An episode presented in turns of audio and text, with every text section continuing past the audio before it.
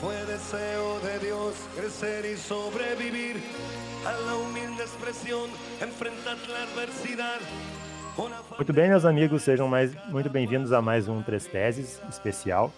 É, a ideia hoje aqui é falar de antijogo, mas não naquela perspectiva automática que vem na nossa cabeça, né, de antijogo como má conduta ou como algo contrário às regras e normas, né?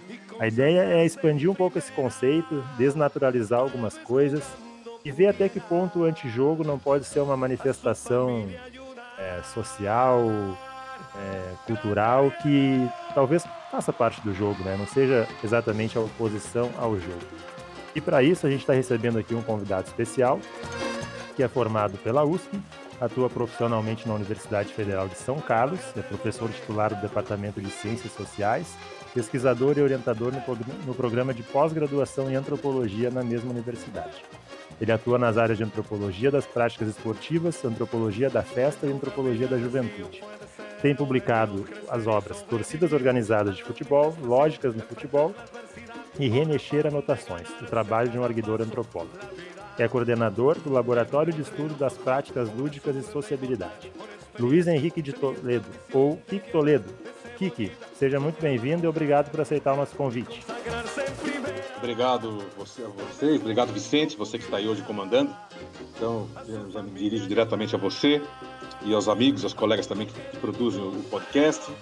É, fiquei muito feliz com o convite, fiquei até surpreso, porque enfim, é um texto que a gente costuma destinar muito a a uma, a uma área, uma pequena área. A antropologia, de modo geral, já é uma pequena área dentro da ciência, né? Sentido da, da quantidade de pessoas que militam, que, que, estão envolvidas com ela. E aí eu trabalho numa área menor ainda, então a gente sempre acaba escrevendo muito para os pares. Né?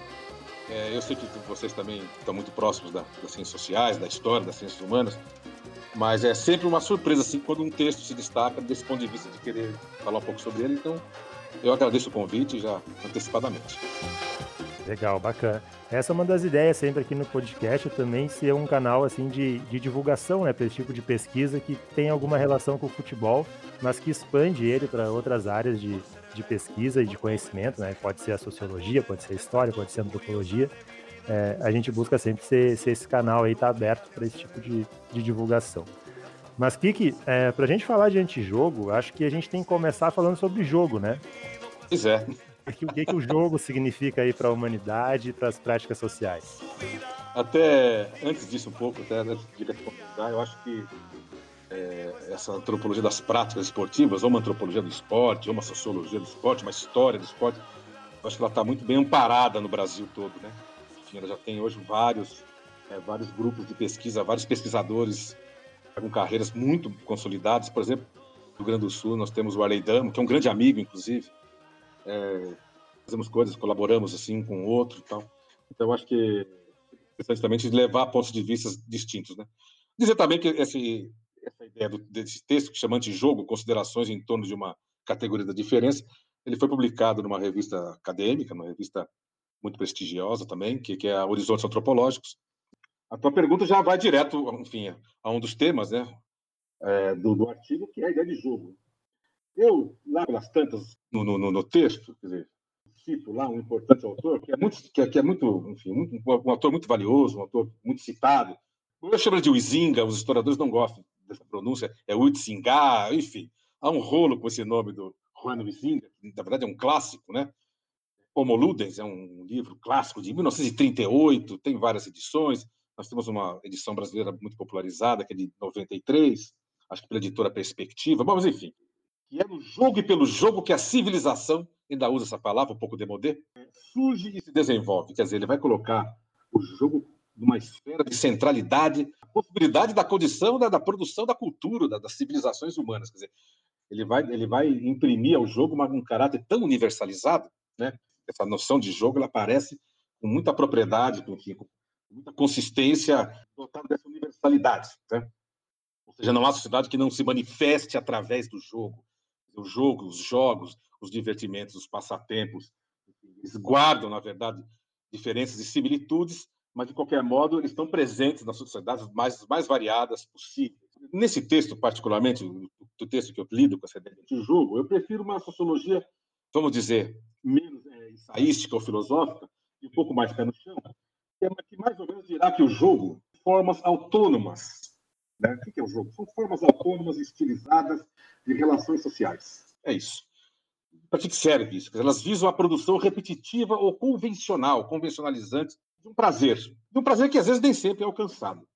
Então, essa ideia de jogo como uma, uma relação estilizada, né? quer dizer, ele sai da brutalidade da vida, das relações sociais, para estilizar certas maneiras, certos maneirismos, certos trejeitos, certas técnicas sociais, tanto na narrativa, na falação, quanto também no, no uso do corpo, tal. Manada do jogo não é, não é simplesmente uma vontade individual subjetiva, vamos dizer assim, mas uma possibilidade de relação com o outro.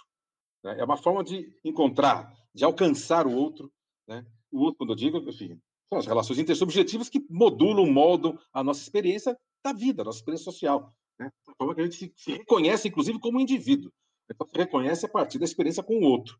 Né? E essas experiências com o outro podem se dar de muitas maneiras. Poderia resumir de maneira muito sintética aqui dizer que, ao invés de guerrearmos com o outro, a gente joga. Tá o jogo é uma forma estilizada, podemos dizer assim, também da guerra, né? se a gente levar as últimas consequências que eu acabei de dizer. Toda relação social é uma relação de troca, e essas trocas se dão em níveis variadíssimos. O jogo é um, faz parte de uma delas. Né? Agora, a importância dele é porque ele se apresenta em todas as sociedades. Mas jogo ainda é um rito também. É um rito prazeroso de sociabilidade, por exemplo, que desde que bem estabelecido, ele produz o seu campo existencial próprio, né? o jogo ele está no interstício das relações sociais. Você também pode ganhar autonomia em relação a essas, essas relações sociais. A gente inventa um jogo, né? E ele passa, na verdade, a adquirir, a ganhar uma cultura material. Ele se materializa em objetos ou ele vai materializar em preceitos, em normas, em regras certo? De modo que a gente possa acessá-lo sempre que a gente tenha vontade. Oh, vamos jogar isso, vamos jogar aquilo. Ah, claro, onde é que estão as regras? Né? A primeira coisa que a gente fala quando a gente abre uma caixa desses jogos, é, enfim, que são vendidos por aí comercialmente, ah, mas onde é que estão as regras? Eu preciso saber das regras. A ponto de produzir enquanto atividade humana, mas uma atividade descolada da realidade do senso comum, da vida cotidiana, ou seja, jogar requer, na verdade, essa, essa dimensão ritualística prazerosa. A gente tem que parar para jogar, tem que tentar, tentar entender o jogo na sua, sua dimensão normativa, do modo como ele se autonomizou em relação aos indivíduos e, e às práticas sociais corriqueiras, né? autonomizando em jogos, em formas de jogos convencionalizados. Mas quando eu falo aqui em antijogo, e, e, e continuando falando de jogo, a gente precisa ficar muito atento aos processos pelos quais, a gênese pelos quais os jogos aparecem. Né? E acho que antijogo tem a ver com essa gênese. E tem a ver, na verdade, com uma relação contrastiva que estabelece com essas formas normativas que a gente impõe à, à noção de jogo o tempo todo. E aí, é, que, que tem. A gente vê daí, é, puxando já para o lado específico do futebol, é, como esse jogo ele se torna um elemento de identidade, né, de grupo, né, além de identidade individual, identidade de grupo. É, e a gente só estabelece identidades na relação com o outro, né, com o diferente. Então, além de uma identidade de pertença de grupo, né, tem aquela tem a relação de alteridade com o diferente, com o que torce para o time oposto ou com, é, com, com quem joga o jogo de uma maneira diferente, né, um mais técnico, outro mais viril, vamos dizer assim. Então, é, se revelam também essas tensões, né, sociais e perspectivas de como deve ser esse jogo. Eu acho que é, é, é essa que é a graça. Vamos, vamos colocar uma perspectiva que é a graça dialética do jogo, porque o jogo mais que ele seja normatizado, regrado, estabelecido como uma representação, quando você fala em identidade, me vem à cabeça a ideia de representação, né? Quando a gente fala o futebol, é, enfim, né? ah, o futebol é um signo, um símbolo que representa o país, tal. Eu acho que tudo isso é, a gente pode tomar, na verdade, o raciocínio a partir desse ponto de vista. A gente não pode esquecer que que também existe uma outra dimensão, que é a dimensão desse fazer. Desse fazer que é infinito, é infinitesimal. Né? Ele aparece o tempo todo, ele está interpelando, ele está incomodando, na verdade, o modo como a gente tenta, tenta apaziguar ou estabilizar os jogos. Né? Os jogos, quando são estabilizados, eles também são desestabilizados ao mesmo tempo. Né? Então, isso vale para pensar jogos de crianças, ou vale para pensar, na verdade, essa dimensão mais, entre aspas, da seriedade com que alguns jogos se transformaram, por exemplo, em, nessa escala mundial em, em esportes e tudo mais. Eu sempre gosto de ficar atento, na verdade, a essas a essas dimensões que irrompem, na verdade, a normatividade do jogo. Eu acho que isso que é uma coisa interessante. Porque o jogo nasce da sociabilidade. A sociabilidade é a arte e a estilização de encontros, encontros entre nós, horizontalizados, né? de pessoas que desfrutariam, desfrutam os mesmos hábitos, ou produzem ciclos de pertença social né, muito parecidos, compartilham gostos, estilos muito próximos, pontos de vista, né? É isso que a gente chama de habilidade, onde as pessoas se encontram, né? Muitas vezes sociedade de salão, é ali, né? É aquela arte prazenteira que não tem muita seriedade, onde você pode ficar jogando conversa fora. O que você está fazendo? Você está jogando, literalmente, né? Aquele que traz essa, essa, essa, esse conceito de sociabilidade fortemente essa esfera do jogo, né? O jogo como performance social né, também. Usa, por exemplo, o fingimento, a manipulação das regras ali. Então, a sociabilidade é uma forma de associação, é uma forma de interação, né? entre muitas outras. Né? Não é sempre que a gente está no contexto da sociabilidade. Por isso que a sociabilidade está sempre lidando com a ideia de jogo, porque é nela que a gente pode manipular, digamos assim, né? a nossa personalidade, fingir que nós somos uma coisa brincando com essa, com essa dimensão. É uma multiplicidade infinita de sociedade. A sociedade também é um, é um conjunto de associações, de sociabilidades essa ideia de jogo, de fato, ela ganha uma centralidade importante para lidar com a questão de identidade, por exemplo. Né? Porque essa identidade também não faz. A identidade não é também uma relação perfeitamente homogênea, onde todo mundo partilha dos mesmos processos sociais, dos mesmos gostos, valores. Não. A própria identidade está sempre tensionada por essas questões da socialidade, onde o jogo está sendo colocado como, digamos, uma, um vetor da diferenciação entre as pessoas, entre os grupos sociais e tudo mais. Então, o indivíduo ele é aquilo que as interações permitem que ele alcance. E como é que eles nos escapam? Eles nos escapam a partir dessas relações, dessas interações sociais, que são jogadas o tempo todo. Jogadas a partir de interesses, pode ser interesses econômicos, políticos, enfim. Mas quer que sejam os interesses, eles se, eles se, eles se adequam a uma forma do jogo. Né? Então, por isso que o jogo também ganha essa dimensão tão universal na, na experiência humana. E, e aí, de onde é que vem essa coisa assim de associar diretamente antijogo a uma quebra de ordem? É, até que ponto as regras nelas tentam fazer com que se limite é, as interações e, e, as possibilidades de interações né, através do jogo? Né? Como é que começa a se dar essa relação de tensão entre, ao mesmo tempo, tenta-se vedar alguma conduta mas ao mesmo tempo, às vezes, uma conduta fora do esperado é justamente o que atrai ou que vem a dar emoção a um jogo. Essa, essa é uma grande questão. Né? Essa é uma questão. Ela passa vários níveis de análise. Ele traduz para nós uma relação de construção da, do mundo social, mas também, ao mesmo tempo, de solução desse mundo. O modo como a gente percebe o mundo, como a gente significa o mundo. Existe uma realidade, tá certo? Ela, ela existe por si mesma, e existe nós, os seres humanos, que produzimos, só acessamos aquilo que chamamos de realidade, porque, antes de tudo, simbolizamos e inventamos realidade. Culturalmente, variam incrivelmente. Né, se a gente pegar toda, todas as narrativas mitológicas, elas são narrativas de jogo, são partidas né, inenarráveis, onde homens disputam o espaço social, ou a terra, ou o céu, ou o que quer que seja, com os deuses, com os animais. Né? Que é a relação entre jogo e antijogo? Ela tem a ver com essa relação do próprio da própria origem da, do modo pelo qual nós pensamos o mundo simbólico, o mundo que está à nossa volta, classificamos esse mundo. Ao mesmo tempo que a gente classifica, né, jogando com essas classificações, nós desconfiamos também dessas nossas próprias classificações. Essas classificações nossas, elas falham. Elas querem se afastar do irracionalismo do antijogo. Mas ela falha a fazer isso, porque ao fazer isso, ela inventa novos antijogos, novas maneiras de burlar o próprio jogo. Ninguém, não há ninguém que não jogue que goste de algum, em algum momento do jogo fazer ali uma sacanagem, brincar com o jogo, fingir que está roubando ou roubando de fato. Quer dizer, a possibilidade da burla, ela está sempre presente, seja no plano da mera brincadeira, da mera jocosidade com os amigos, seja no plano instrumental de que eu roubar, eu vou ganhar e vou oferir algum tipo de benefício com isso. Então não adianta, não existe jogo puro. É isso que eu quero, eu quero tentar colocar aqui. Dentro do jogo está sempre presente essa dimensão da desordem, né? essa dimensão, essa dimensão quase que mítica, você tem uma, uma, uma desconstrução ali. É interessante, né, Kiki, porque é, essa atribuição de valor, né, essa, essa análise qualitativa das ações como antijogo, elas não necessariamente significam algo feito fora da norma, né? É, pode ser, por exemplo, quando a gente usa uma expressão, ah, o cara, isso aí é jogo sujo, é um golpe baixo.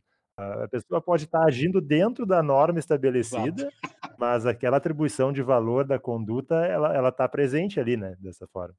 Exatamente, eu acho que é essa, mas é, mas é, mas é no fundo, no fundo não é para fazer uma antítese, não é para acantonar, escantear o antijogo, falar, olha, e moraliz, de maneira moralizante, falar o antijogo é uma coisa que não serve, porque é bobagem. Mas quanto mais a gente faz isso, mais a gente produz dentro do próprio jogo novas formas de antijogo que vão reavivar, digamos assim, as dimensões normativas do próprio jogo, porque a norma não vive somente pela norma, só pode viver se ela for espelhada em dimensões contrastivas a ela. Né? Assim como nós também não vivemos só a nossa experiência humana, pessoal, subjetiva, por nós mesmos. Né? A gente só pode ter acesso à nossa subjetividade porque a gente tem acesso contrastivo a outras subjetividades, a outras pessoas. A gente precisa jogar a nossa personalidade com outras personalidades para ver o que, que vai acontecer daí. Se eu vou ganhar, se eu vou perder, se eu vou me impor, se eu vou ser submetido, né? As dinâmicas sociais, elas são, elas são fluídas, não são estáticas, né? É impossível enquadrar tudo dentro de uma norma e esperar que essa coisa vá, vá ocorrer dentro do, do, programado, né? Principalmente no futebol, né? Que, que é claro. tão atraente e tão fascinante justamente pelo inusitado, pelo imponderável. Pois é, olha a discussão do VAR que nós estamos tendo hoje. A discussão do VAR é incrível, né? Porque, e, e outra, e a discussão do VAR, ela passa assim por um, ela tem, ela, ela, ela, a, gente, consegue fazer um dial, né? Assim, um, um contínuo entre, entre, entre opiniões que são assim, desde os negacionistas, né? Aquele que fala assim, não, eu não acredito na tecnologia, tá certo? Ela mente para mim, de maneira cabal. O, terra, o terraplanismo do futebol. O terraplanismo do futebol. Até aqueles que falam assim, eu acredito piamente na, na, na tecnologia. A tecnologia chegou para acabar com essa bobagem, para acabar com, com, com, a incerteza, que a incerteza é uma das qualidades do jogo. Né? Então, agora, porque, o, porque também o esporte não é jogo, tá certo? O esporte ele tem que acantonar o jogo também. Porque dentro do esporte, é como se dentro do esporte competitivo, esse que envolve dinheiro demais, essa montanha de, de interesse, dentro dele o que se quer fazer é qualificar certas propriedades técnicas corporais a partir da meritocracia do desempenho. A ideia de jogo como desinteresse, ludicidade, imprevisibilidade tem que acabar no jogo. Né? Ou, ou querem diminuir, digamos, as, as, suas ações, de modo que você possa produzir uma atividade que tenha, pre, tenha previsão. Ou seja, porque tem gente que joga, tem gente que, que, que, aposta nisso, tem gente que ganha dinheiro com isso, está na Bolsa de Valores. Né? O capital gira também a partir e dentro dos esportes. Então, engraçado que jogo e antijogo, se for se transportar isso para dentro do esporte, diria que a ideia de jogo, essa ideia de previsibilidade, a criatividade, se transforma quase no antijogo dentro do esporte. Né? Dizer, porque o esporte ele, e, e, o VAR é isso. Né? Então tem cara que acredita que agora acabou a imprevisibilidade. Eu vou descobrir perfeitamente quem ali está na posição do impedimento e tal. Então é divertidíssimo, né? Porque Antigamente você tinha só o olho humano, agora, mas agora o que acontece com a máquina? Quer dizer, a máquina começa a fracionar o tempo e fracionar o espaço. Esse fracionamento ele, ele gera quase uma percepção infinita. Ah, mas é, um, é, meio, é meio metro. Não, é meio metro. Agora são 20, 20 centímetros. Não, agora são 10. Não, agora é um, 5 centímetros. Não, agora é meio centímetro. Quer dizer, estão sempre tentando achar, né, digamos assim, a ordem, a ordem matemática exata da, da, é, da posição do jogador. Será que é possível isso? Né? Quer dizer, certamente não é. Quer dizer, o VAR vem para organizar, mas ao mesmo tempo ele, ele, traz com ele um conjunto de outras questões que igualmente o desorganizam também. Então você tem essa celeuma hoje em torno do VAR. Né? É, e, e, aí a gente, a gente vê como é interessante né, essa questão da atribuição valorativa, né? De negativo para o antijogo, e aí eh, gente achando que seria o positivo, tudo dentro da regra. Mas também tem nessa dinâmica que tu, tu colocou do exemplo do VAR, o contrário, é, de gente com, com interesses em dizer, em colocar como positivamente algo no seguinte sentido. É, ah, mas o VAR está tirando a graça do futebol, né? Sim. Colocando como se a imprevisibilidade fosse o esperado para ter é, o atrativo do jogo. Ou assim, ah, mas é, o juiz não podia marcar isso, porque, né, é, o cara não, não se beneficiou por 10 centímetros, né? Tipo, de, se defende que se haja fora da norma para que se alcance o objetivo esperado do, qualificativamente do que ele acha que tinha que ser um bom jogo. A cada objetividade imposta pela, pela, pela pelo VAR, pela, ali pela imperiosa é, presença da máquina, né, da, da, tecnologia, você subtrai 20, 20 minutos, meia hora, uma hora de, de conversa no boteco das pessoas. Talvez. É. Aquela, aquela famosa controvérsia. Não, foi, não foi. Pô, acaba. O que os caras não veem também, que isso acaba também, a própria função, digamos assim, dos analistas, que ganham dinheiro, são profissionais, são remunerados para também produzirem a imprevisibilidade na, na mídia, das mídias. Né? Quer dizer, se você tem, na verdade, uma, um equipamento que vai acabar com a controvérsia, com a dúvida, né? com as esperanças, inclusive, será que estava mesmo ou não estava? Bom, isso também joga contra um conjunto de narrativas que você está falando. Um conjunto de narrativas que, que fazem que o jogo se, se empobreça também. Né? Então, o que, que é positivo, o que, que é negativo, esses polos, eles variam, eles trocam de sinais, eles trocam de sentido, é isso que você falou. Né? Então, aquilo que às vezes é um antijogo, ou aquilo que é uma quebra da norma, ela pode servir para produzir numa outra dimensão uma norma. Aí a gente chega no que tu coloca na, na pesquisa e no artigo, né, que, que na, na, potência inovadora do antijogo, né? Quanto pode ser, ter um potencial criativo nessa, nessa quebra da ordem. Ah, não tenho dúvida. É a tentação de, de pensar a noção de como conceito acabado também, né? Ele não é, ele não é um conceito acabado. O sequer deve ser definido nesses termos. Né? Dizer, o antijogo, ele é a quebra da norma. Não, não é isso, né? Se fosse um conceito mesmo que explicasse alguma coisa. Né? Como algo que devesse tomá-lo como horizonte na observação dos fenômenos esportivos. O antijogo, ele produz alguns deslocamentos para além desse contínuo, né? Entre jogo, esporte ou identidades, como você já citou, porque ele se coloca no meio, né, como um anteparo de uma espécie de guerra moral, né?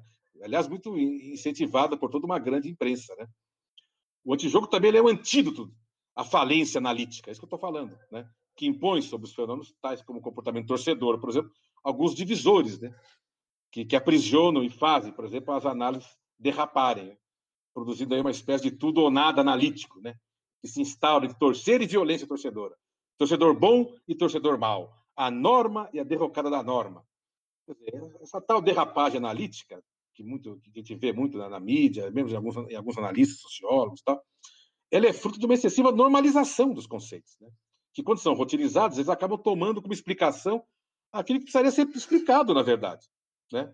Para chamar a atenção novamente para os abusos da noção de identidade, por exemplo, né? já citou aqui, de seus usos em detrimento, por exemplo, da perspectiva diferenciante, que ela também emula, né? Quer dizer, o domínio torcedor, é um, em grande medida, é um território do antijogo, por exemplo, né? porque é território de muitas experimentações. Então, quando a gente pensa no antijogo, a gente tem que pensar, antes de tudo, em experimentações. Quer dizer, a potência do antijogo, essa potência inovadora, ela está no fato de que ele abre grande espaço de perspectiva para a experimentação. Agora, é claro, a experimentação ela pode ela ocorrer dentro de casa, você com uma bola no pé, sozinho, ela pode ocorrer numa sala, numa, numa, numa aula de educação física, onde o professor está pedindo para os alunos fazerem uma coisa e você vai lá e inova e faz outra, e você é divertido por isso. Mas ela pode aparecer também num jogo sério, numa final de campeonato, sei lá, onde vai estar envolvido ali milhões, né, tá, os ganhos, é, a toda ali, consequências sérias, onde o jogador, de repente, faz um. Inadvertidamente, ele, ele, ele elabora, ele experimenta, ele experimenta um ato ali que vai contra tudo aquilo que se espera. Né? Isso pode acontecer em todos esses níveis, né? E é isso que faz do antijogo muito menos uma categoria, no sentido mesmo sociológico, mas é uma potência, como você disse. Eu acho que ele é, de fato, uma, uma potência inovadora. Agora, é só dessa forma que o próprio jogo se reconhece como jogo. Se não tiver essa potência inovadora, o que vai acontecer com o jogo, tá certo? Eu acho que aí a gente pode começar a entrar, no, talvez, nos exemplos é, práticos, assim, é, que, que todo mundo lembra e todo mundo conhece, né? É, para ver como essa coisa é muito fluida entre o que é permitido, o que é esperado, o que não é, e, e, as valorações, né? Por exemplo, tem o caso lá das embaixadinhas do Edilson na final do Campeonato Paulista, né? Pô, eu ia falar ele isso. Fez, ele não fez nada fora das normas estabelecidas no esporte, formalmente, né? Mas nada. aí Nada. Né, tudo que gerou. Você sabe, então, é engraçado, porque isso foi, no, é, se eu não me engano, isso foi em 99, né? Foi quase na virada do 99. Foi um, foi um Palmeiras e Corinthians, se eu não me engano né? Não sei se foi um final de Brasil Paulista, enfim. É, e aí deu um suru. O que, que, ele, é, que, que ele fez? Quem não lembra dessa história, né? A rapaziada talvez não. Ele queria gastar o tempo do jogo, porque estavam ganhando o, o campeonato. Ao invés de chutar a bola para o mato, ao invés dele, sei lá, partir para um tipo de expediente faltoso, né? Ou simular alguma coisa, isso sempre acontece também. Isso também faz parte da, da, da dinâmica do, do, jogo, dos esportes, do futebol e até de outras modalidades. O que ele fez foi isso que você falou. Ele, ele pegou a bola e começou a fazer uma embaixadinha no canto do jogo. Não sei se ele estava no canto do, no corner, se ele estava no meio do campo, mas ele estava nas beiradas do jogo do campo. E aí o, time, o próprio time ficou parando, olhando, e ah, os palmeirenses ficaram enlouquecidos e foram lá. E... Aí sim, acho que não sei se foi, como é que ele chamava, aquele, aquele jogador que jogou no Grêmio, depois jogou no Palmeiras. Paulo Nunes. Paulo Nunes. Acho que foi o Paulo Nunes que chegou e deu um. Deu um enfim. Aí foi. sim, aí chegou e, e, e, e, deu uma rasteira nele, empurrou, bateu, uma agressão física, né? Ele estava só brincando com a bola, petecando, como a gente fala em São Paulo, não sei como é que vocês usam essa expressão no Sul. Você sabe que em 99, né? 90... Aqui, é, aqui chama fazer balãozinho. Ah, balãozinho, olha só. Bacana o nome também. É, é, é, a gente usa PTK, quer dizer, aí é balão, aqui é peteca. Olha que coisa interessante uhum. como com associação. Em 93, seis anos antes desse, desse ocorrido, no mesmo Corinthians e Palmeiras, o Edmundo, né, hoje, que é, hoje, hoje é um é um cronista, hoje ele é um narrador, um narrador, não, mas ele é um comentarista esportivo. Ele fez a mesma coisa numa final também, contra, contra, só que era o contrário, era um palmeirense fazendo contra os corintianos. Ele começou a fazer embaixadinha também e tal. Quer dizer, é curioso como é, isso, na verdade, não é um antijogo em si mesmo, mas ele é visto no contexto como um antijogo. Né? É essa, essa que é a questão. Né? O que traz, na verdade, para o antijogo uma, uma certa ambiguidade. Né? Quer dizer, a gente vai condenar você poderia condenar o, o, o Edilson, o, o, como é chama lá, o Edmundo, por esse tipo de, de estratégia né, dentro do jogo? Não, não pode condenar. Né? A condenação ela só, ela só parte, na verdade, por uma dimensão moral de que eles estão contra, na verdade, os princípios da meritocracia do jogo, que é o princípio da vitória, buscar a vitória a qualquer preço, jogar para frente. Quer dizer, eu fico assustadíssimo. Fair play, ou fair play, ou não fair debochar play, não debochar. Eu fico assustadíssimo hoje. O que aconteceu com o drible no Brasil? O drible hoje ele é caçado. Não se pode driblar mais, você sabe disso, né? O drible virou Sim, um expediente. O, o, adversário, o adversário vai dar uma butinada e vai botar o dedo na cara de quem de quem está driblando. Exato, o drible virou, na verdade, ao invés de ser, na verdade, uma, uma, uma dimensão do jogo plástica, extremamente prazerosa de, de ver, que causa um êxtase nos torcedores. Imagina. Uma coisa, eu, eu, por, um acaso, eu estava naquele Corinthians e Santos, onde o Robinho fez aquela a famosa pedaladas, que depois ganhou o mundo, né? Enfim, qualificou o Robinho para muitas coisas aí na, na, vida dele. Agora ele está tá, tá nessa situação. Não quero nem comentar, mas, mas eu tava, eu lembro que eu estava no estádio, estava no Morumbi vendo aquilo. Quer dizer, a, a, o êxtase de todo mundo vendo aquilo, quer dizer, não importava se Santos fosse ganhar o campeonato, perder, enfim, acabou ganhando, mas aquilo ninguém lembra, lembra, lembra do score do, do, do campeonato, né? Só os santistas mais militantes, mas a pedalada todo mundo lembra. Por quê? Porque aquilo foi plasticamente né, uma coreografia inusitada, quer dizer, também tinha um pouco esse, esse apelo ao antijogo. Ele está ali, na verdade, segundo uma perspectiva moral, está humilhando ali o. Eu não lembro mais como é que chamava o coitado do zagueiro, que. Rogério. Ah, foi o Rogério que passou por aquela. Porque ele foi recuando, recuando, ele acabou fazendo acho que o pênalti, né? É, enfim. Então, acho que a, a, a pedalada do Robinho é outra.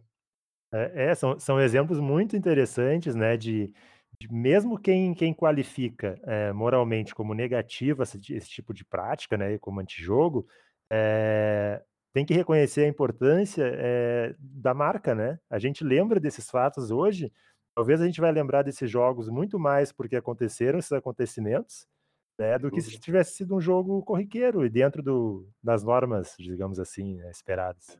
Deixa eu te dar outro exemplo. Dizer, o antijogo também ele ganha uma plasticidade.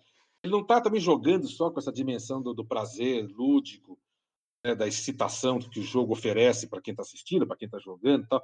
Dizer, o antijogo também ele é insidioso, ele aparece de formas até inconscientes ou, ou, ou, mascarado, na verdade, em certas narrativas. Eu fico, eu lembro muito, eu acompanhava, não acompanho mais, mas uma, uma, uma ocasião, a ocasião da morte do Ayrton Senna, por exemplo, né? enfim, essa, essa pessoa, aliás, era, era um era tido, né? Pelo menos ele era vendido para nós, ou, ou, se construiu uma imagem de herói inexpugnável, aquele uhum. que na verdade ele era um, um herói que jogava dentro das regras, né? Tinha muito essa, essa questão, pelo menos, em São, pelo menos em São Paulo, essa era a imagem, ele era daqui e tal, essa imagem que ele era, verdade, um, um, um automobilista incorruptível, é, que, que, jogava, e que jogava no sentido lá da. praticava ali o seu automobilismo dentro das regras e tal. Né? Eu lembro que, na morte dele, o Nelson Piquet, né, que foi estimulado pelos jornalistas, é claro, né? Estimulado, eu digo, é quase um eufemismo, na verdade, ele, ele foi ali é, de maneira maliciosa, estimulado dizer algo, né? Uma, uma, coisa mais elevada sobre aquela puta tragédia que aconteceu com Ayrton Senna. E ele disparou que, né? Isso nosso Piquet, que os fãs do automobilismo, na verdade, estavam esperando aquilo, né? Quer dizer, que é, é, no automobilismo, o fã espera assistir sempre acidentes espetaculares né, na corrida.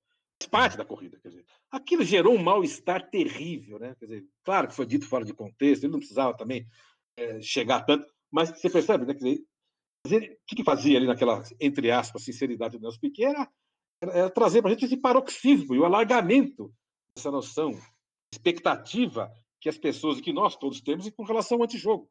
A gente espera que algum tipo de desastre controlado, vamos dizer assim, claro que não chega à morte, aquilo foi trágico mesmo, mas que ocorra, né?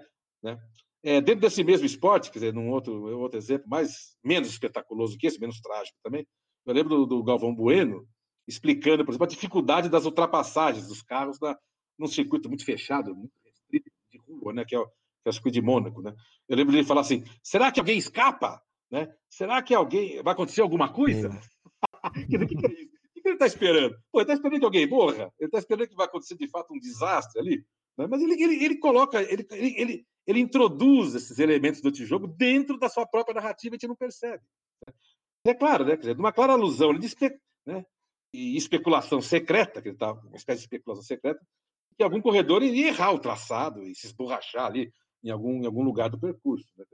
Tem outras narrações, por exemplo, é, vem, um, vem algum piloto está em terceiro, e aí o primeiro e o segundo estão disputando posição ferozmente, aí daqui a pouco alguém diz, ah, mas daqui a pouco eles se tocam, e aí o terceiro pode ganhar a corrida. Né? Tipo, tipo... É.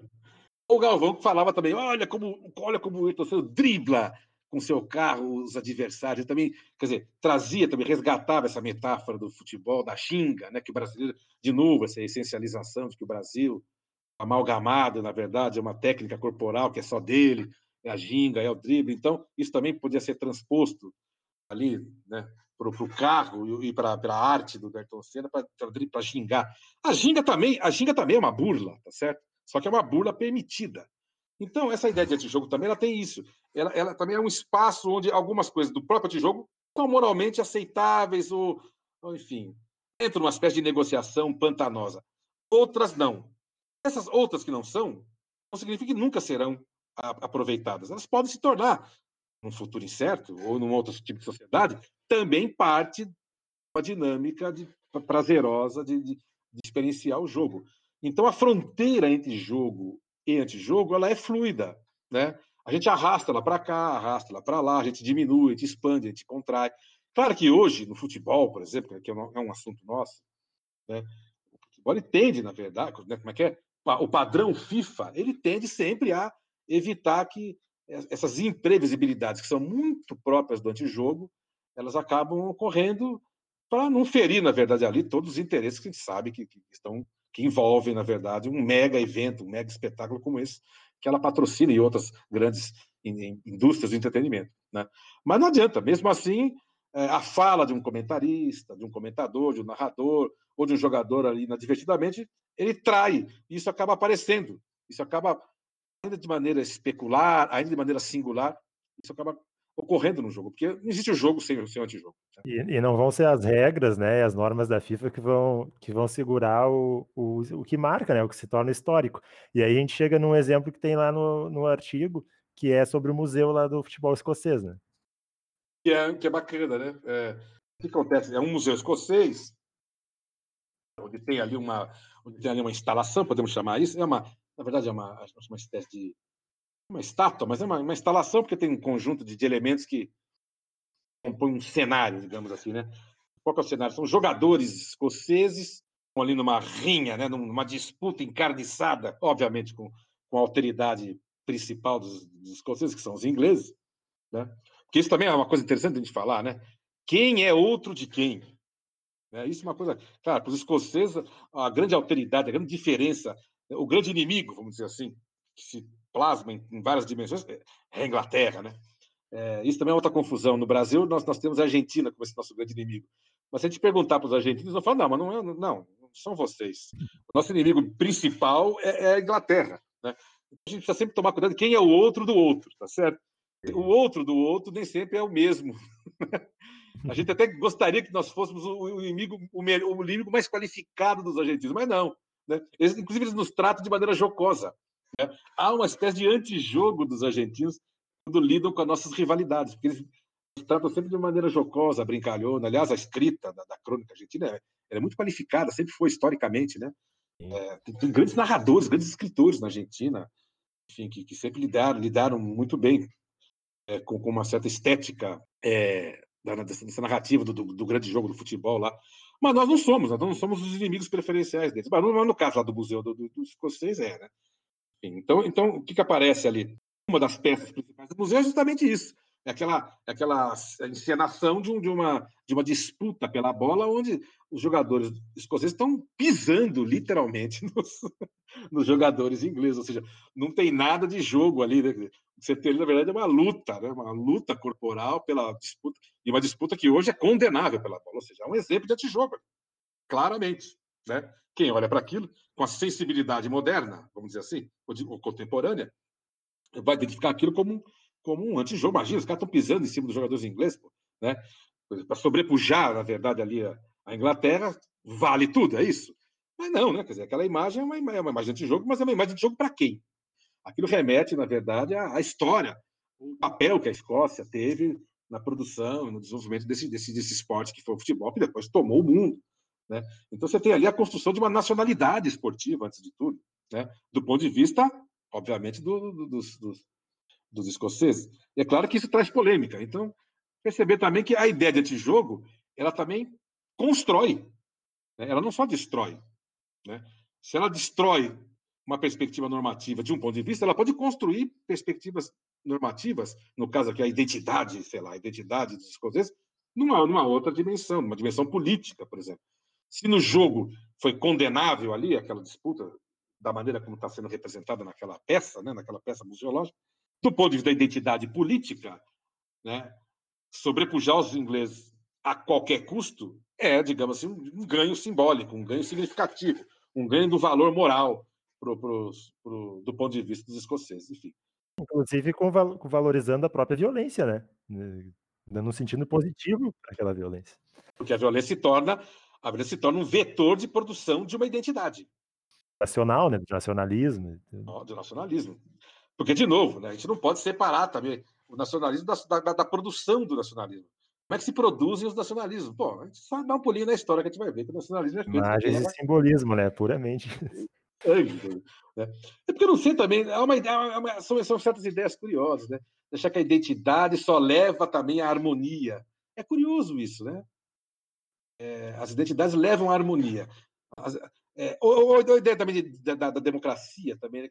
dizer, o jogo, o ritual da democracia, na verdade, ele parte desse pressuposto que ele, ele, ele vai levar à equalização das diferenças.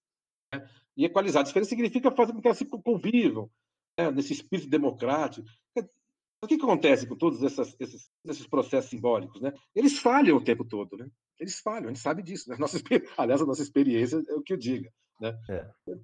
E falham por quê? Porque, na verdade, as identidades plasmadas no que quer que seja, por exemplo, nessa ideia, dessa, dessa forma de representação política que é a democracia, elas, elas pressupõem fortemente esse jogo disjuntivo entre segmentos sociais, classes sociais, interesses, ideologias. Não adianta, elas estão sempre sendo repostas e sempre sendo reinventadas no conjunto dessa, dessas discussões, né?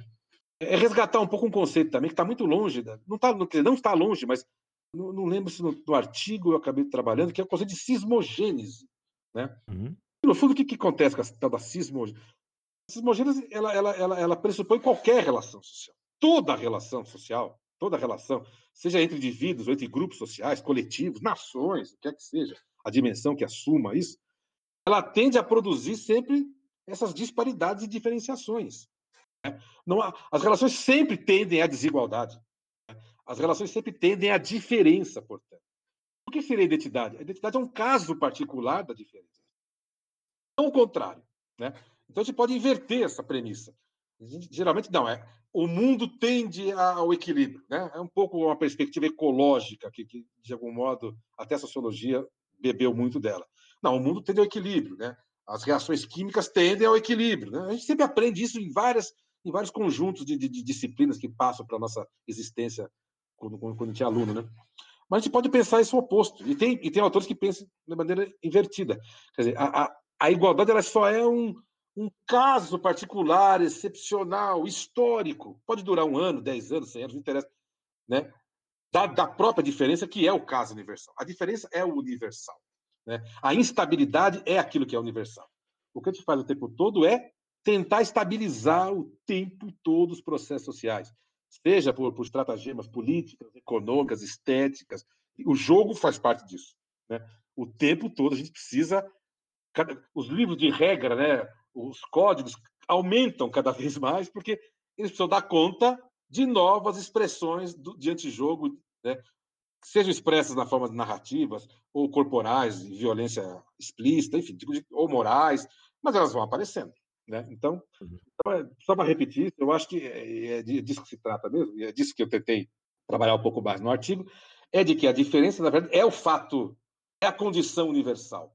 As identidades se tornam casos particulares, pequenos pontos que iluminam de vez em quando esse mar de diferença com qual a gente estabelece nossas relações com o mundo, interpessoais e grupais e etc.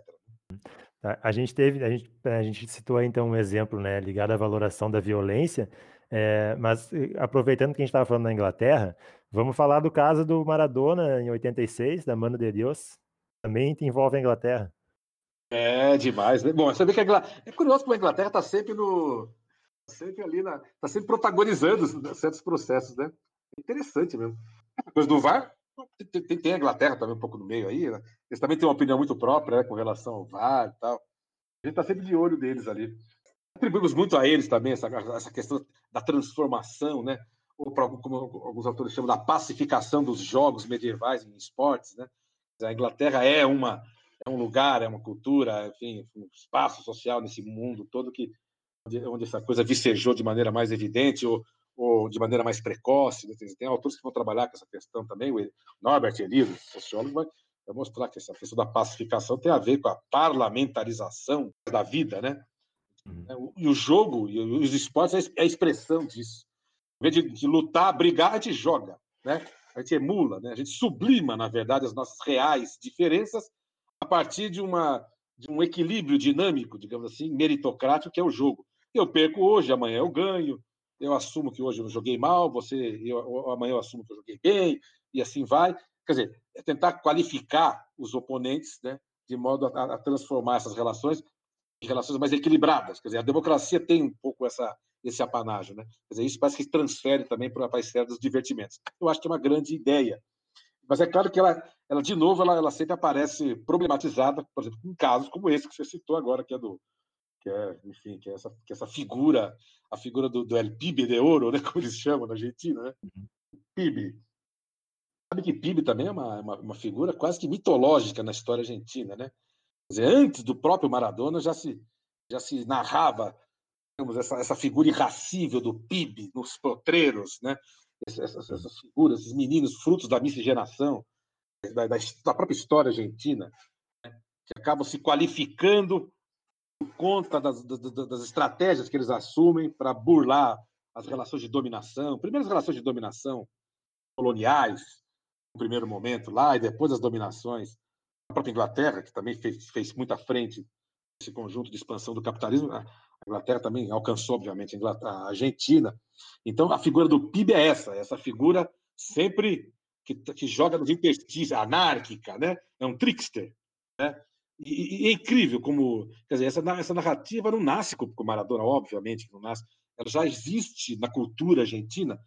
Agora, o que é mais incrível é que, de repente, aparece uma figura como Maradona na história dos caras. Quer dizer, para confirmar historicamente aquilo que os, digamos, as narrativas mitológicas ou míticas argentinas, né, da cultura, da formação da, da cultura, da nacionalidade argentina, já previa nas suas, nas suas estruturas de pensamento mais abstratas. É, é uma coisa impressionante, históricas, né?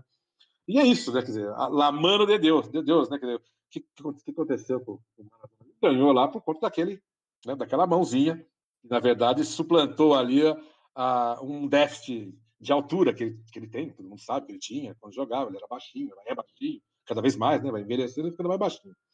Mas ali ele, ele usou a mão para fazer o gol. E, claro que não tinha VAR, né? O que, que aconteceria hoje se, se tivesse VAR? que aconteceria com a nação argentina né, se, se a Argentina não tivesse levado aquela Copa, né? Perceba que é um gesto que pode poderia mudar toda a história, não é coisa incrível? Mas você não tinha ali a, essa narrativa, você não tinha ali o recurso da tecnologia, ele fez o gol. Claro que aquilo foi é um clássico caso de antijogo, né?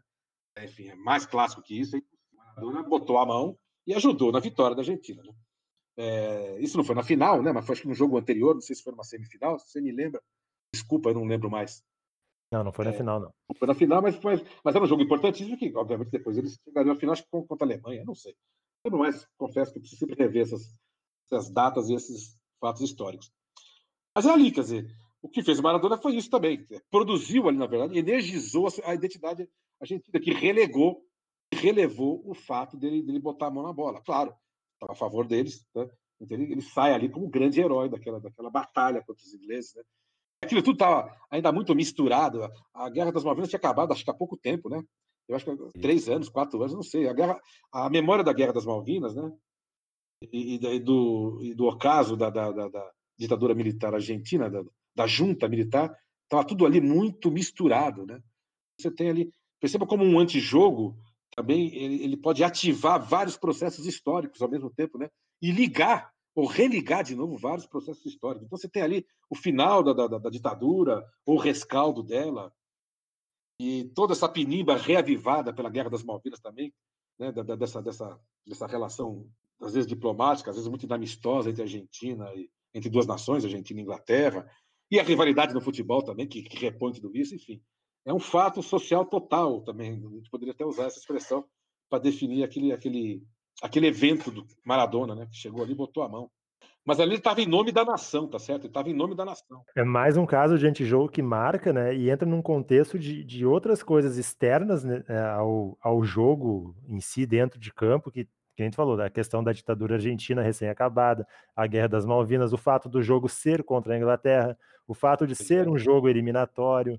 Né, tudo, e aí, o fato do Maradona ter feito outro golaço antológico no, meio, no mesmo jogo, aquele, aquele gol pois que ele dribla todo o time da Inglaterra desde o meio campo. Então se torna assim o combo perfeito, né, de eventos é, não esperados ou inusitados. É incrível, e você, pô, você sabe que eu comi bola no artigo e comi bola nas minhas, quando eu fico perambulando por essa essa discussão sobre jogo anti-jogo, eu comi uma bola imensa, porque você acabou de dizer exatamente, no mesmo jogo você tem o máximo de antijogo possível, quer dizer, você fazer gol com a mão, não tem coisa pior para as regras do futebol do que você confundir pé com mão, quer dizer, isso é isso para as regras é, é aquilo que pode acontecer de pior no jogo de futebol. Você não pode fazer gol com a mão. A mão é utilizada em outras modalidades esportivas. Então, isso aconteceu nesse jogo. Mas também nesse jogo aconteceu aquilo que há de melhor no jogo, que é o apuro extremo da técnica individual, né? do apuro de um corpo que sai, que se lança né? para dentro, pra, que invade assim, a, a, zaga adversária e vai driblando todo mundo. Quer dizer, então é impressionante como o Maradona ele consegue produzir a, a, a quintessência, aquilo que é mais esperado no jogo e a quintessência daquilo que é mais que mais não se deve esperar de um jogo. Quer dizer, ele consegue uhum. aliar duas pontas no mesmo jogo. Quer dizer, é, é impressionante isso, né? Não sei como é que você vê isso, mas enfim. Sim, e como, e como ele faz isso é, até hoje, né? É, como técnico, a postura dele sempre foi é, é, assim disruptiva e, e, fora do usual comparado com outros treinadores. Aí tem aquela imagem que também cita no artigo dele na Copa de 2018, já como torcedor da Argentina, com os dois dedos do meio em riste, né? Ele tá, ele tá ali interpelando. Não sei se são, são, acho que são torcedores africanos. Não lembro se é, é, é não, que, que, de onde que é? Nigerianos. Era um, era um jogo contra a Nigéria, eu acho. Nigéria, é. Não sei exatamente, não lembro exatamente para quem que ele estava fazendo o sinal, mas enfim, ele está na condição de torcedor, né? Ali. É, não, segundo os narradores, claro. Bom, ele estava no espaço do jogo, estava no espaço do estádio, que era no espaço da elite, né? Ele estava num, num, Tem mais camarote, isso, né? num camarote, onde o que se espera ali é, é, é que o camarote seja, seja ocupado ou, pelas, ou pela elite política, na, na verdade, do, do, esporte, que é no caso do futebol, ou pela elite esportiva mesmo, aqueles grandes, aqueles grandes heróis que, de algum modo, enfim, fizeram desse jogo aquilo que ele é, né? Agora, ele chega ali numa postura que ele não é nem da elite política, né? inclusive ele, ele, ele, se assume como um cara de esquerda, né? O Maradona também se assume como. Ele tem uma uhum. postura política muito, muito, muito firme. E também, e também não é tão comum assim nesse universo. Né? Então... Mas, ainda mais os ídolos, né? Quanto é. mais ídolo, mais anódino o cara se torna, né? esses mega ídolos do futebol, por exemplo, se tornam Pelé e tal. E ele estava ali, então, bom, para começar, ele estava bebendo, e as câmeras não paravam de, de, de, de, de, caçá-lo, na verdade, no campo, porque as, as câmeras estavam. No campo, não, na, na, na, na as câmeras estavam caçando como é que ele bebia, como é que ele comia, e toda essa, essa questão da etiqueta também, né? Envolve uma sociabilidade, pode usar o termo que nós já usamos hoje, sociabilidade que, claro, na, na figura do parador, ele tinha que estar ali parlamentando, conversando, dizendo coisas interessantes para aquele bando de gente da elite do, do futebol. Postura que se espera de quem ocupa um camarote, vamos dizer assim. Claro, que é o que se espera de uma elite. Né? Mas não, né? ele tá, estava barbarizando, mas não contente com isso, depois ele começou a barbarizar com, com, a população, com, com, os torcedores comuns que estavam abaixo da, da, do, do, camarote. Cara, ele estava ganhando o jogo e começou a meter, dando dedada ali. Na, na... Claro, mas enfim, mas é uma atitude totalmente torcedora. Todo torcedor faz isso um para outro, o tempo todo, né? É, o tempo todo torcedores gracejam, interpelam uns aos outros a partir desse tipo de, de, de, técnica corporal, digamos assim. Mas aí era o Maradona fazendo, aí não pode, né? Assim, então, a questão do antijogo também ela tem a ver com essas hierarquias né, de valores que vão estratificando as pessoas né, né, dentro do futebol e dessas modalidades esportivas e da sociedade, né? Se o cara é rico, ele não pode né, fazer certas coisas, certos gracejos são muito mais de domínio da cultura popular, mas não pode ser de uma cultura mais elevada, enfim. Mas é bacana quando essas coisas acontecem, porque isso nos traz, na verdade, ou revela para nós, na verdade, é, essas relações que são muito mais tensas do que aparentemente aparece nas etiquetas da sociabilidade. É, exatamente, né? Revela, revela, tensões, porque aí o Maradona faz um gesto desses, e aí tem, tem gente que condena, né? Diz que é um gesto inapropriado e tal, e tem gente que valoriza. Olha lá, o Maradona é um de nós, tá lá como torcedor, né? Né? É. Se aqui muita gente dá uma valoração positiva, na Argentina, então os caras, bah, olha lá, é, né? é o nosso ídolo lá nos representando naquele espaço. e é incrível, né? É no, e, aí a mesma elite que ele serviu né, ao ganhar uma Copa do Mundo né, é a mesma elite que vai condená-lo, porque, do ponto de vista dela, ele se transformou num arremedo de herói, ele foi degradando a sua personalidade, a sua pessoa, ele foi se misturando aos comuns, né? Então ele vai se tornando um torcedor comum, quer dizer, então, então toda, essa, toda essa perspectiva dele muda. Na verdade, o cara é um caleidoscópio, né? ele, é uma, ele é uma figura holográfica. À medida que ele vai transladando sobre si mesmo, assim, parece que ele vai mudando e vai, e vai produzindo novas interfaces com a própria sociedade. Por isso que ele, por isso que ele é uma figura que, que exprime muito bem a, a quinta essência do jogo e também do antijogo ao mesmo tempo. É uma figura rara desse ponto de vista. Né? Por isso que eu acho que mobilizá-lo no, no artigo acho que foi rendeu muito essa discussão. Né? É um grande personagem para ilustrar o quanto o jogo e antijogo convivem e constituem a mesma coisa, né? São, são no mesmo contexto. Eu até convido, eu até convido vocês à, à leitura de um. Claro que eu fiquei um pouco dissecado por essa coisa. Eu fiz um outro texto que saiu agora recentemente. Sai um livro agora que é quase uma bíblia, um vademecum do esporte. É, é o Futebol nas Ciências Humanas, né? Um livro. Uhum. O livro tem 800 páginas. Né? 800 páginas. Saiu agora para a editora da Unicamp onde, enfim, pediram a colaboração, a contribuição de vários pesquisadores do Brasil, acho que 56 autores do, livro. É, eu voltei ao tema, eu fiz um, eu fiz um trabalho, fiz um texto lá onde eu, eu faço uma comparação entre Maradona, Pelé e, e o Garrincha. Né? Só que aí do ponto de vista das imagens que se projetam dessas, dessas figuras, os memes, na, na, nas charges, desde que eles existem. Claro, eles não jogaram, não são contemporâneos. Oh, cada um algum modo jogou numa certa etapa, numa certa, numa certa, num certo segmento né, da, da, história do futebol. Mas é bacana como ainda ser, é abundante as imagens desses caras. E o Maradona aparece como diabo, aparece de tudo quanto é forma, né? Que eu acho divertidíssimo. Ele está sempre na interface entre o, o, o, dito e não dito, entre, entre o legal e o ilegal, né? entre a ordem e a desordem, entre o jogo e o antijogo. Então é como se repõe é, permanentemente essa, essa figura deles, né? e é legal compará-la, inclusive, com outras imagens, sei lá, com a imagem do Pelé. O Pelé tem aquela imagem icônica, né? Ele está, sei lá, é o começo do jogo, tô, tô, tô, tô tocando o hino nacional, ele está longe, está dispersivo, ele está com aquele olhar, como eu chamo no, no livro, no, no, artigo, ele está com um olhar monalizante, assim, totalmente, totalmente misterioso. E atrás tem uma tuba, o cara está tocando esse, esse instrumento esse Sim. que ganha um espaço. Só que aquela tuba transforma na, na, na, leitura fotográfica, se transforma numa aura. Né? Então ele parece é. um santo naquela foto. Então, então, aquela, então aquela turma ganha, na verdade, porque também tem a luminosidade do estádio, claro, a luz que se projeta ali, tá, tudo, tudo isso colaborou, de maneira inaudita, né, a produzir essa imagem do santo. Então, então, é incrível como essas imagens correm o tempo todo. E, e o Pelé é essa, essa é a imagem do jogo, né? O Pelé, uhum. se tivesse que colocar, o Pelé, o Pelé não está entre uma coisa e outra, né? Embora ele tenha sido um jogador que fazia falta. É, bem, bem violento, inclusive, né? Você violento. foi se apagando na memória coletiva, mas é bem violento. O Pelé não era fácil, né? Quem, quem, quem, os mais velhos, os que viram Pelé jogar, sabem disso. Era muito viril, inclusive, né? É, mas é interessante como se constroem essas, essas imagens, né? E também a imagem do jogo não se constrói sozinha, né, Vicente? Eu acho que dizer, você precisa também acoplar a, a dimensão do esporte, lúdica também, a dimensão da normatividade jurídica, da, da, da, da percepção ideológica do mundo, que essas coisas vão se agregando né? e vão se somando também. Aí a, a, gente, a gente pode poder produzir uma certa imagem que impressionista dessas figuras.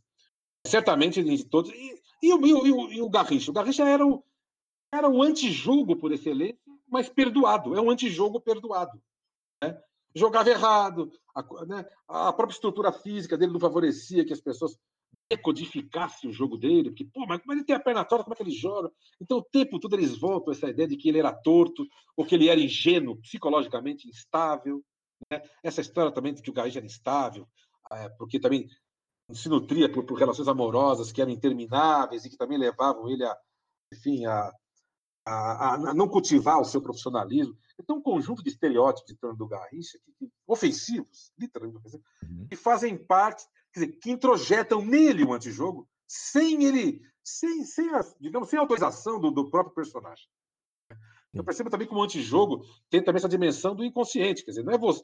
O, o, o antijogo ele tem agentes, mas ele também ele, ele flutua, como se fosse uma atmosfera que pode apanhar pessoas de maneira elas nem estejam pensando que elas foram apanhadas. Quer dizer.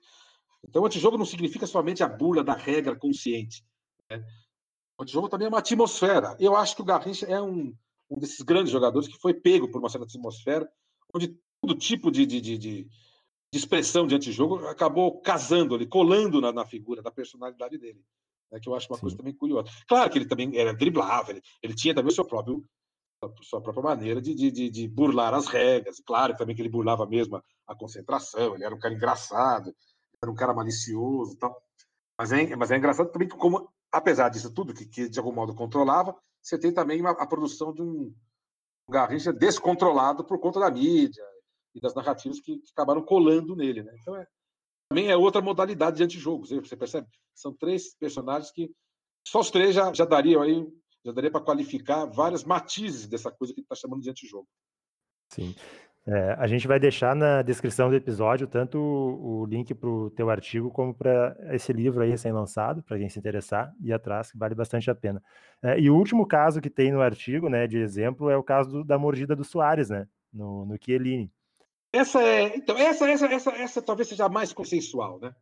Quer dizer, do nosso ponto de vista, tá certo? Do, do, do nosso, eu digo nosso, não do meu, mas você não vai entrar no jogo e vai morder o cara. Não, é, uma, é realmente uma coisa. Inclusive a mordida, você sabe que a mordida, essa, essa, essa noção de você vai lá e morde, isso está na, na, raiz de, muita, de muitas das mitologias ameríndias, né? Todo, todo, todos os grupos sociais é, ameríndios, né, nesses contextos ameríndios, sul-americanos, sobretudo, onde de algum modo muitas dessas sociedades cultivaram, por exemplo, os mecanismos do canibalismo, e já afastando a ideia de canibalismo, os caras, é, o canibalismo não tem nada a ver com é, déficit proteico, né? ninguém comia para castelar, né? porque as pessoas não sabiam caçar, então comiam uns aos outros porque faltava proteína e comida, não, tem nada a ver com essa, com essa imagem fantasmagórica, tola, boba, completamente descabida. A antropologia vai trabalhar muito bem o lugar do canibalismo na economia simbólica das sociedades, mas enfim, mas um, os mitos, esses mitos alguns mitos indígenas, vão contar que a, o primeiro canibalismo, o ato original, porque todo mito gosta de falar do ato, gosta de narrar atos originais, né? Onde não existiu o humano, a, o humano se fez por um ato desses, um evento crítico, é justamente uma mordida. Né? No, então, o, o, o tupinambá, ele não nasceu de um refastelamento de cumilança, não tem nada a ver com isso. Ele nasceu de um cara que foi lá e mordeu um outro. Ele mordeu só. Essa é a narrativa. Desde que ele, desde que ocorreu esse fato, a sociedade, esse indivíduo que foi cometido por esse ato irracional, falou assim: agora nós temos que caçar aqueles outros lá, porque né, Então, então é curioso que quando, quando, quando o, o, Soares morde ali, eu fiquei pensando nessa na profundidade, na verdade, desse ato, que é aparentemente estúpido, quase que infantil, quase que né, é, quase que tomado por, vamos dizer assim, um déficit cognitivo, né? É, mas ele, ele é impressionante, né? Quer dizer, é uma experimentação que até hoje, então, vai ganhando esse contorno de que, que, que ele flerta com o canibalismo, que ele flerta com as, com as, fronteiras da cultura, né? Ele é uma experimentação animalesca, portanto, né? Tá, imagina, só os animais produzem esse tipo de coisa, sai mordendo uns aos outros. É, ainda mais porque a ideia também que se soma é que o, o Soares ganharia aí uma vantagem esportiva, né? Você mordendo ali, você desestabiliza o corpo do outro, o cara fica sem saber o que fazer. Imagina você tomando uma mordida. Agora, quantas, né, desculpem a expressão, mas quantas dedadas várzea, as uhum. pessoas não, né, não, não acontecem nos jogos, o nego dá beliscão e pisão no, no, pé, e não sei o que, quer dizer, todo um conjunto secreto, não tão secreto assim mais, mas de, de estratagemas corporais que vão compondo, na verdade, essa, essa, essa forma de intimidação dos adversários. Né? Claro que a mordida, de fato, é totalmente inusitada e, e visível, né? porque ela correu no futebol profissional, cheio de câmera, cheio de interesse, cheio de. Não, a, a, gente vê né, que, que como, como a mordida ela está tão distante do centro da norma ou do esperado que ela potencialmente é menos lesiva, às vezes, do que uma entrada violenta de carrinho num jogo, num tornozelo ou, ou na altura do joelho, é que o Soares acabou excluído da Copa por essa atitude, né, como punição. Verdade. De repente, uma conduta mais violenta é, não teria uma punição tão grave quanto teve essa mordida. É. Mas sabe por quê? Quer dizer, eu lanço uma hipótese no final desse artigo, né, nessa parte. Embora eu não tenha feito exatamente essa tua formulação, acho que eu vou te, eu acho que eu vou te dar a coautoria do artigo. Eu vou passar, porque você já me disse pelo menos duas ou três coisas aí que talvez tenham faltado no artigo, que você melhorou. Não, não, é que eu li com atenção e o artigo é instigante mesmo. não, porque você disse uma coisa interessante, quer dizer, a mordida em si mesma, ela não, ela não causa tanto dano. Mas por que, que, a, por que, por que, que a mordida causa um dano simbólico? Porque ela não é prevista nas, nas regras. Ela não faz parte do conjunto de proibições que até então compunham, digamos assim, um quadro mais geral de proibições que, que, que estão escritas, digamos, na, na, ali na, nas disposições né, dos artigos que, que são mais é, é, relacionados à, à, questão da violência no, no, no, código desportivo. Ali tem um monte de coisa, mas a mordida não tinha. Eu acho que essa é uma questão interessante, né? Talvez. Porque a mordida, de fato, é um evento novo, é uma singularidade em si mesma. Você tem toda a razão. De fato, um carrinho vai, vai produzir um dano. Imagina, às vezes produz um dano irreparável. Quer dizer, o cara pode perder o ganha-pão dele de maneira irremediável por conta um, carrinho. A mordida, tudo bem, o cara pode ganhar uns pontos ali, mas não vai acontecer mais nada, tá certo? Né? Quer dizer, do ponto de vista estrito do jogo, você tem toda a razão, adorei essa tua, essa tua comparação. Ela é muito menos danosa. Agora, ela é surpreendente, porque ela é uma expressão, talvez, ainda inaudita, ela é uma expressão ainda não prevista. É essa característica que eu gosto, que eu gostaria que as pessoas retivessem do, dessa ideia de antijogo. Porque o antijogo é uma experimentação. Né? Tudo bem, alguém pode falar, pô, o cara tá de sacanagem, tá, tá, tá falando que o, que o, Soares fica experimentando, né? De maneira gustativa de experimentar a força dos adversários. Bom, de um ponto de vista abstrato, sim. Né? Ele está experimentando novas maneiras de desestabilizar os. Claro, chegou a essa atitude totalmente intempestiva. Será que é tão intempestivo assim? Não sei. Ele sai com tranquilidade do jogo, né? Claro que ele é uma pessoa. E também nem sei se ele é tão intempestivo. O Soares é mais intempestivo que o Maradona, por exemplo? Né? Quer dizer, ele é, uma, ele é uma figura pública mais controversa que o Maradona? A gente não escuta falar do, do Soares. Né? O Soares ganha pouco as páginas sensacionalistas dos jornais, né? muito menos que o Maradona. Agora, ele é o protagonista do ato mais canibalesco do futebol moderno, contemporâneo, que foi a tal da mordida. Então, acho que é um exemplo também muito interessante de como que as regras e as normas do futebol nunca conseguem prever todas as, as possibilidades das experimentações. E, de novo, eu repito, as experimentações podem ser boas ou más. Eu qualifico aqui antijogo, eu não estou falando que o antijogo é ruim, né, desse ponto de vista do senso comum. Não. O antijogo é a possibilidade da produção da diferença. É a possibilidade da experimentação. Claro, o caso do Soares é um caso, no mínimo, é, como podemos colocar, enfim, curioso, né? imprevisto de uma experimentação. E não foi nem a primeira no Querine. Isso, ele, ele, fez isso várias vezes, tá certo? até chegar ao pelo extremo. Menos, pelo menos mais duas que eu me lembro, com certeza. Então, tem, tem, tem, tem várias, né? A, a ponto de, de, de, Bom, podia associar. É outro exemplo que poderia ser dado também, não, mas não está não, é, não tá relacionado ao futebol, mas está relacionado, por exemplo, às técnicas do. Duas técnicas, na verdade, que envolviam o pugilismo do. do, do, do como é que ele chamava? Meu Deus. Não, não. O, o, o Mike, Mike Tyson. Tyson. O Mike Tyson ele usava o cotovelo para bater. Isso era, não era permitido. E ele também mordia. Ele também mordia. Ele mordia a orelha do, do, dos adversários. Quer dizer, eu sou de uma época, eu sou mais velho, certamente que você, eu que assistia, gostava muito de ver luta, luta e era, ele era repreendido o tempo todo porque ele mordia. Então essa questão da mordida, ela não é totalmente também original. Quer dizer, ela é original no futebol, mas, mas numa figura tão pública e também tão um, arquetípica, que é essa figura do Mike Tyson, né, mundo do boxe, ele também fazia isso. Era usar o cotovelo, a ponta do cotovelo, que também ficava beliscando a bochecha dos caras com a do cotovelo, e a, e a, história da mordida, né? Que era outra coisa que aparecia. Eu não sei, eu fico vendo o MM, MMA, né? Desculpa, eu como eu estou longe dessas práticas, eu me perco nos nomes nas nomenclaturas.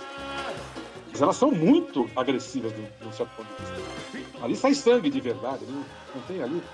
Tá mais sangue ali do que a mordida do, do, do Soares, Está dentro das regras. Né?